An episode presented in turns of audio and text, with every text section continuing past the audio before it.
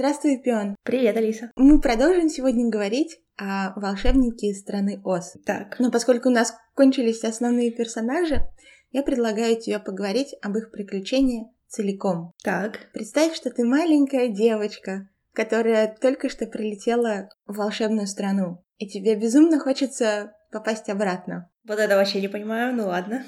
Ну, потому что ты все-таки маленькая девочка. С амбициями захвата, захвата мира ты можешь такая попасть в незнакомую страну и начать ее захватывать. Мне кажется, хорошо захватывать чужую страну, если все-таки есть шанс попасть обратно домой. Не обязательно. Какая разница, что захватывать? Хорошо. Предположим, что эта девочка не хотела захватывать мир, а хотела вернуться домой. Мы знаем, мы, те, кто уже прочитали эту книгу, знаем, что для этого ей пришлось преодолеть огромное количество препятствий. И если бы вначале ей сказали, что для того, чтобы вернуться домой, ей нужно на протяжении 24 глав сражаться с саблезубыми тиграми и летучими обезьянами и стаями волков, и нужно освобождать одних и других, и третьих, и четвертых персонажей, и так далее, то я думаю, что это было бы слишком. И, наверное, она бы сильно демотивировалась. Как ты считаешь? Кстати, может быть. А может быть, наоборот, она бы такая... «Ну, наконец-то это задача, которая мне по масштабу.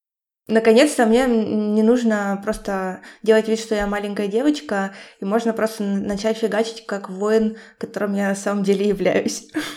Ну, это было бы чудесно. Тем не менее, мне кажется, что это не ко всем девочкам подходит.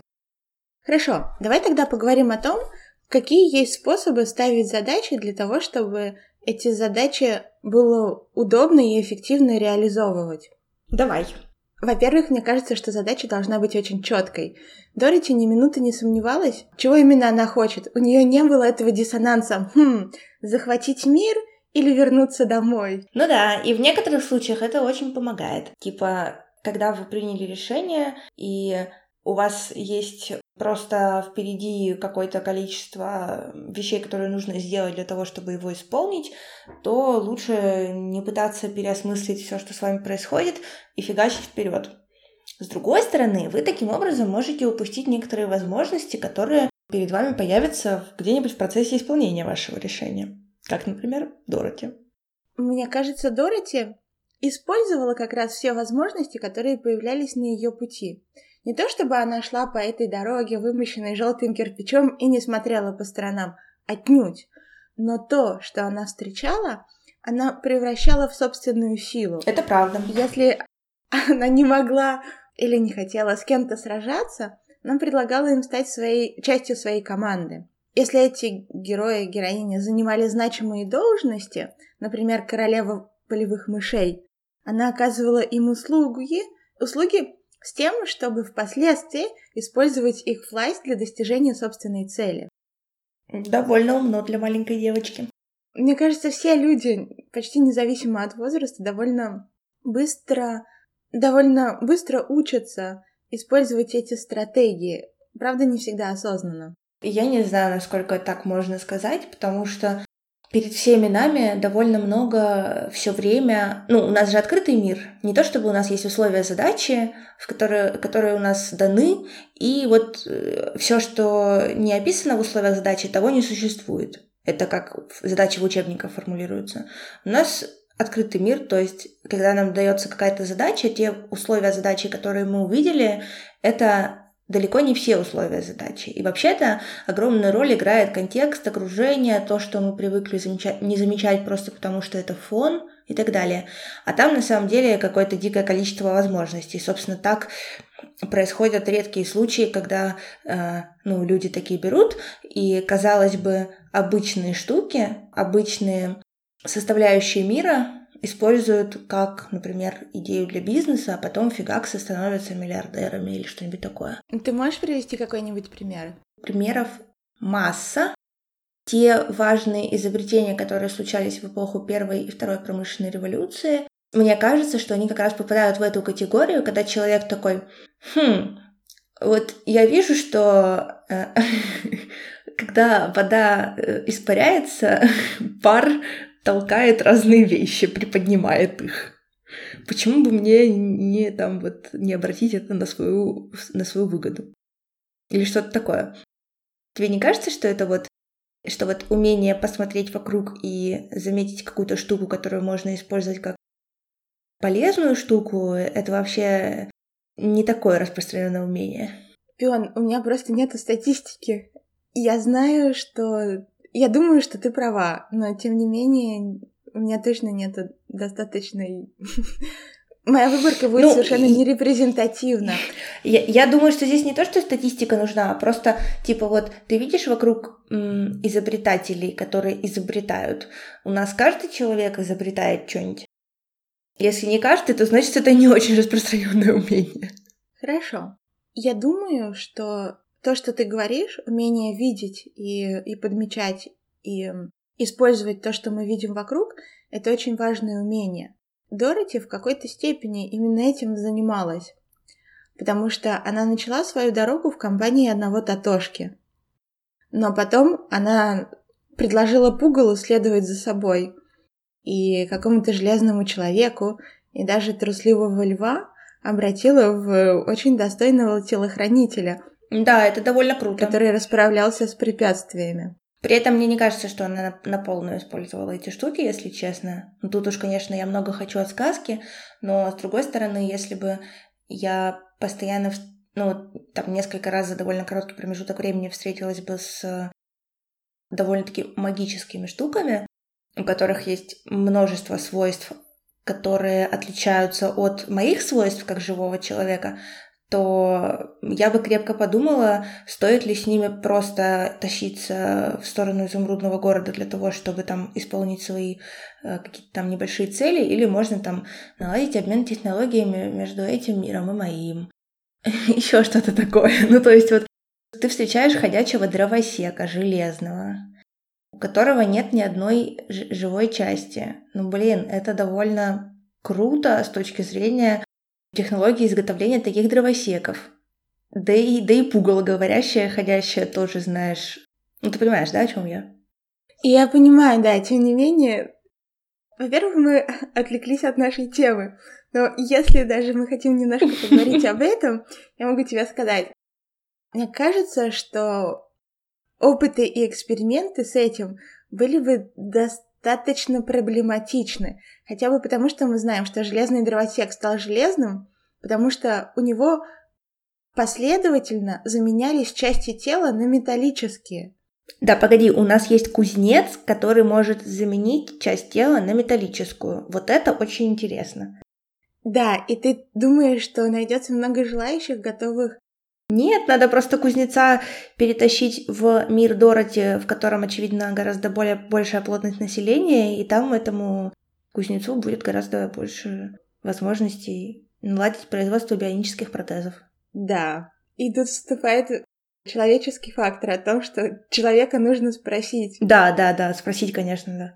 Учитывая, насколько эта страна отличается от ее собственной, и что когда Дороти рассказывала о том, что такое Канзас, Никто туда...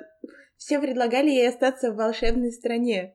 Никто не хотел ее покидать, потому что они видели, насколько... Тоже верно. Лучше. Так, хорошо, возвращаясь к теме. Да. Мы говорим о том, как сделать свое путешествие по дороге из желтого кирпича более приятным в процессе и более осмысленным вообще. И более эффективным, да. Что и мы говорили о том, что очень важно видеть эту цель. И, наверное, использовать эти случайности или просто события, которые встречаются, э, не для того, чтобы отвлечься, и не для того, чтобы сменить эту цель, а для того, чтобы... А как инструменты, дополнительные mm-hmm. инструменты для ее достижения. Именно в этом заключается открытость. Да? Мы не сужаем взгляд, но концентрируя, но продолжаем концентрироваться на цели. Угу. Это я согласна. Давай еще про то, э, какие ты знаешь способы для такой цели не потерять ее в процессе. Если она такая длинная, если она связана с таким большим количеством разного рода неожиданных. Я думаю, очень важно, например, использовать разные якоря и маячки. Я имею в виду, что одно дело знать, знать именно рационально знать, что эта цель нам необходима. Например, закончить университет или получить какую-нибудь степень или добиться какой-то должности. Это не важно. Но эта цель должна также подпитываться эмоционально. Потому что если эмоционально мы хотим одного, но знаем, что должны добиться другого, этот конфликт будет постоянно мешать. И вмешиваться в, на любом этапе. Мы не сможем не быть эффективны, не расслабляться, когда не делаем этого. И у Дороти это было. Она знала, что должна вернуться, и она очень хотела быть вместе со своей семьей. Но у нее эмоциональная подпитка постоянно была. Она вспоминала о своей семье и так далее. Ага. Знаешь ли ты другие способы эмоциональной подпитки? Или как бы ты ее определила? Ну, вообще, я знаю, что люди используют для этого разные инструменты, от того, чтобы э, собираться вместе и обмениваться своими коммитментами на какие-то цели, до того, чтобы весь процесс геймифицировать от начала и до конца. Для меня в качестве эмоциональной подпитки лучше всего работает, э, собственно, вспомнить о том, что за конечный результат я хочу. Обычно этого мне достаточно более чем. Ты упомянула страшного зверя геймификация. Это страшный зверь. И тем не менее, я знаю, что есть огромное количество людей, которые играют в компьютерные игры. Совершенно mm. любого возраста. Есть огромное количество людей, которые играют не только в компьютерные игры, а которым э, хорошо прокатывает э, расставить себе небольшие награды на пути достижения цели и когда они их получают, то они по какой-то причине начинают хотеть больше двигаться в сторону цели. Загадочно. Да. Но это работает. Не говори мне, что у тебя такого не происходит. М-м. Ну, то есть мои, мои награды, которые встречают меня на пути достижения цели, они не игрового формата и не установлены там специально. Это просто вот я разбила свою задачу огромную по захвату и оптимизации мира на подзадачи, и каждый раз, когда мне что-то в этом удается, то это меня очень подпитывает. Но это вроде как не совсем то. Совсем то это, если у тебя приложуха на телефоне, ты там отмечаешь галкой сделанное дело, а она тебе такая «Та-дам!» Ну, мне кажется, это все таки достаточно топорный способ. Давай, это... расскажи менее топорный способ, я знаю, что ты знаешь. Нет, как я тебе сказала, я всю жизнь читала. И где-то мне кажется, с э, восьми, наверное, до 20 лет. То, что я больше всего читала, это были приключенческие книги, фантастика, научная фантастика и детективы, но больше всего приключения и научная фантастика. И этот мир был таким же ярким, как страна Оз для Дороти. Он после какого-то момента начал пропитывать мою собственную жизнь. Мне не составляло никакого труда представлять э, себя частью этого волшебного или научно-технического мира. Я ни капельки не сомневалась в том, что это просто зависит от точки зрения. Когда я начинала что-то или когда я к чему-то стремилась, я видела это как, например, конец определенной части книги или окончание книги, к которой нужно прийти. Соответственно, очень интересно. Преодоление препятствий или использование а, случайных возможностей, которые открывались по дороге, это были просто главы этой книги. Более того, когда, например, заканчивался день, я ложилась и вспоминала, что именно произошло. И сразу же в воспоминаниях я начинала это описывать, как если бы это была книга. И пересказывать это, меняя точку зрения, меняя позицию автора потому что я была сама авторкой этих, этих глав и этих книг. И как-то это сохранилось. Ничего себе. Очень круто звучит. Ну, то есть я тоже всю жизнь читала, и тоже читала всякие приключения, и тоже этого всего было очень много в моей жизни, но при этом я никогда не, не соотносила себя с героями книг, ну, потому что мне казалось очевидным, что это, типа, выдумка, и там вот такие законы, а в мире другие законы, и типа, окей. Мне было очень интересно именно, а как бы действовала я во всех этих книгах. Потому что О, я да. видела, это, насколько... это хороший жанр. На, насколько они, например, неразумные или неестественные, или как почти ни в каких книгах люди не умеют, не обязательно люди, просто герои, герои, героини не умеют договариваться. И поэтому параллельно, после какого-то возраста, в чем, знаешь, я начала читать книги о практической психологии, по-моему, в 12. Соответственно, я читала что-нибудь об общении, и потом читала, например, приключенческую книгу и представляла, как бы герои должны были общаться. Или что бы они могли еще использовать. Прикольно. Так, и что ты можешь посоветовать нашим слушательницам в этом Я смысле? думаю, что у каждой есть свои эмоциональные якоря. Даже не так, а что-то, что действительно волнует, интересует. И это что-то можно добавлять во все сферы жизни. Ну, то есть я понимаю, что, например, не все читают, но кто-то смотрит фильмы а, или сериалы, а кто-то играет в компьютерные игры. И имеет смысл а, обращать внимание на то, что именно вас зацепляет в фильмах.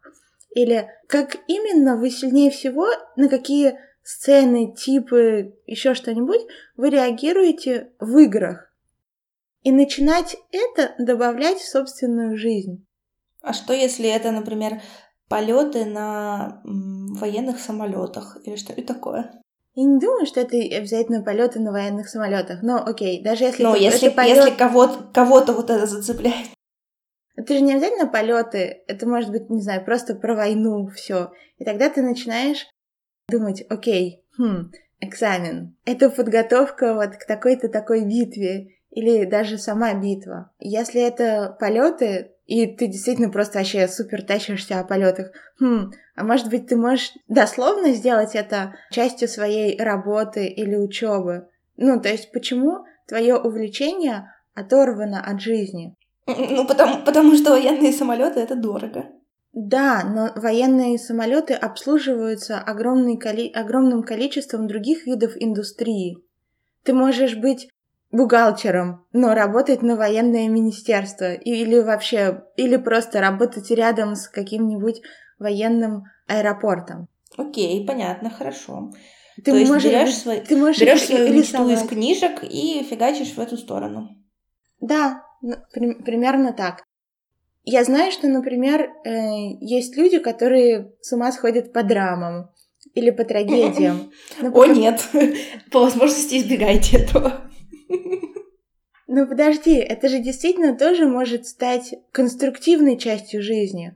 Избегание драмы трагедий, да.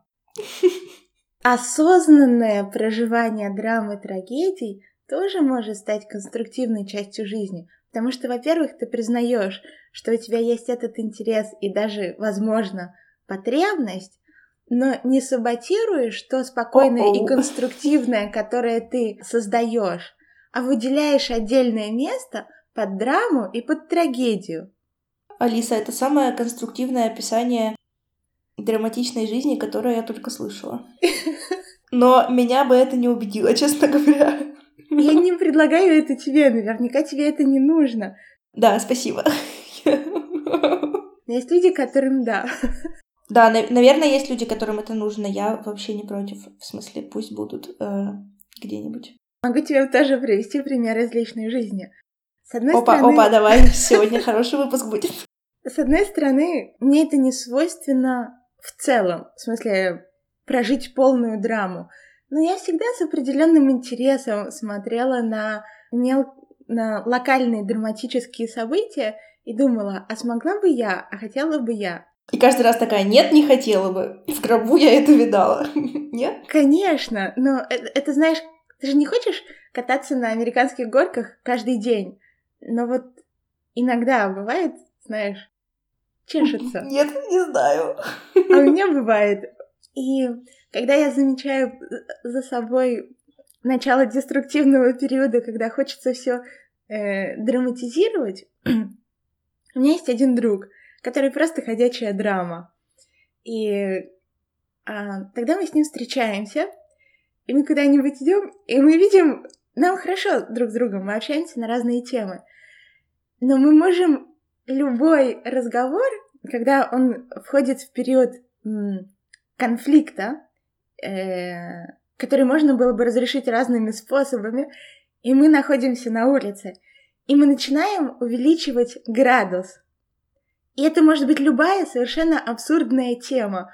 Но мы знаем, специально? что мы стоим... В смысле, специально? Конечно, что мы О, стоим Боже. посреди улицы, и мы будем друг на друга, знаешь, с интонациями драматических актеров какого-нибудь паршивого сериала э, предъявлять друг другу претензии и кричать, зная, что на нас смотрят, зная, насколько это абсурдно.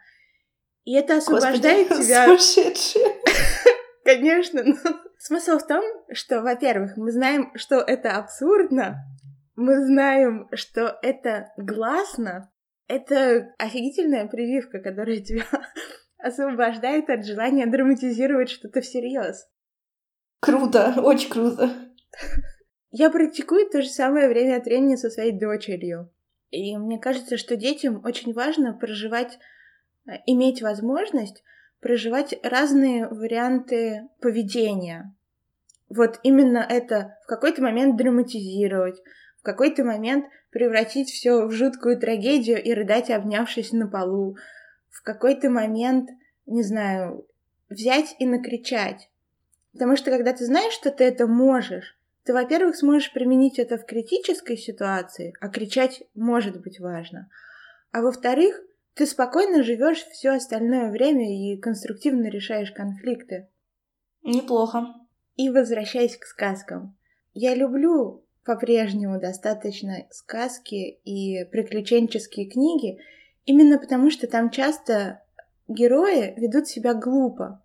Но это глупо дает тебе возможность понять, что ты вот именно так не хочешь, а хотела бы по-другому. И это те платья, которые ты примеряешь на себя.